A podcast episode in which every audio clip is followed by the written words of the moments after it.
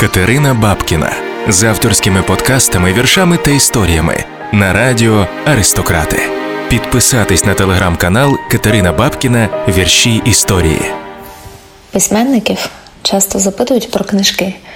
Так, ніби якщо якась книжка впала в око чи сподобалася письменникові, це дає їй якихось додаткових чеснот. Що ж, нехай так. Сьогодні я вкотре відповідала на запитання про свої улюблені книжки і розповіла про таку, котру найчастіше маю поблизу себе. Це книжка повільного і дуже щирого споглядання якогось світу найближчого коло себе.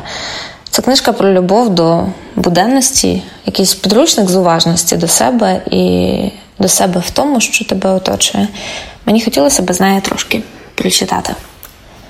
Тарас Прохасько, ФМ Галичина. Хто побачив зиму, весну, літо й осінь, той не побачить уже нічого принципово нового. Пори року існують для того, щоб ніколи не набриднути, тому так скоро їх забуваємо.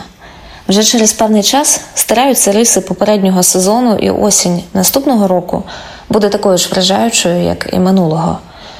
Але сезони вимагають уваги. Не можна перетворювати найтонші зміни пори року в мінливість погоди. Стало зимно, стало мокро чи ще якось неприємно.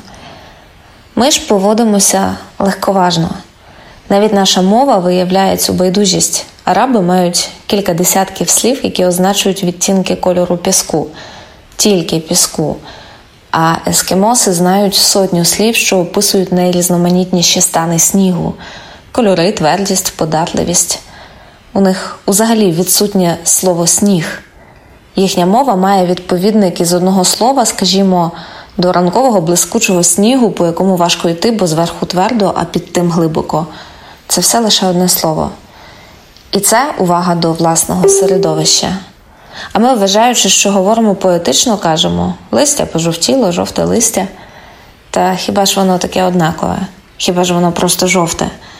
І хіба так само жовте на дереві, і в часи падіння, і на землі, а на землі воно що не міняє кольору, залежно від того, чи лежить поодиноко, чи зібране у купу, чи пролежало кілька хвилин, чи пару днів і ночей. А якщо ще був мороз або дощ, та осінь визначається не самим лише відтінком листя. Таких характеристик у неї безліч. Те, що вони забуваються, зовсім не виправдовує того, щоб їх не бачити і не намагатися запам'ятати. Немає вільнішої методики організації щоденного життя, ніж мудрого підпорядкування фонології, плинові змін у порах року. Якщо застосувати цю методику, то можете бути спокійними за власну голову, ніяких непорозумінь у ній не станеться. А до всього, що робиш, додасться особливий колорит непозбавленості сенсу. Їжа буде ліпшою, сон, цікавішим, вино цілющішим. Треба лише відчути, як через тебе проходить зима, весна, літо і осінь.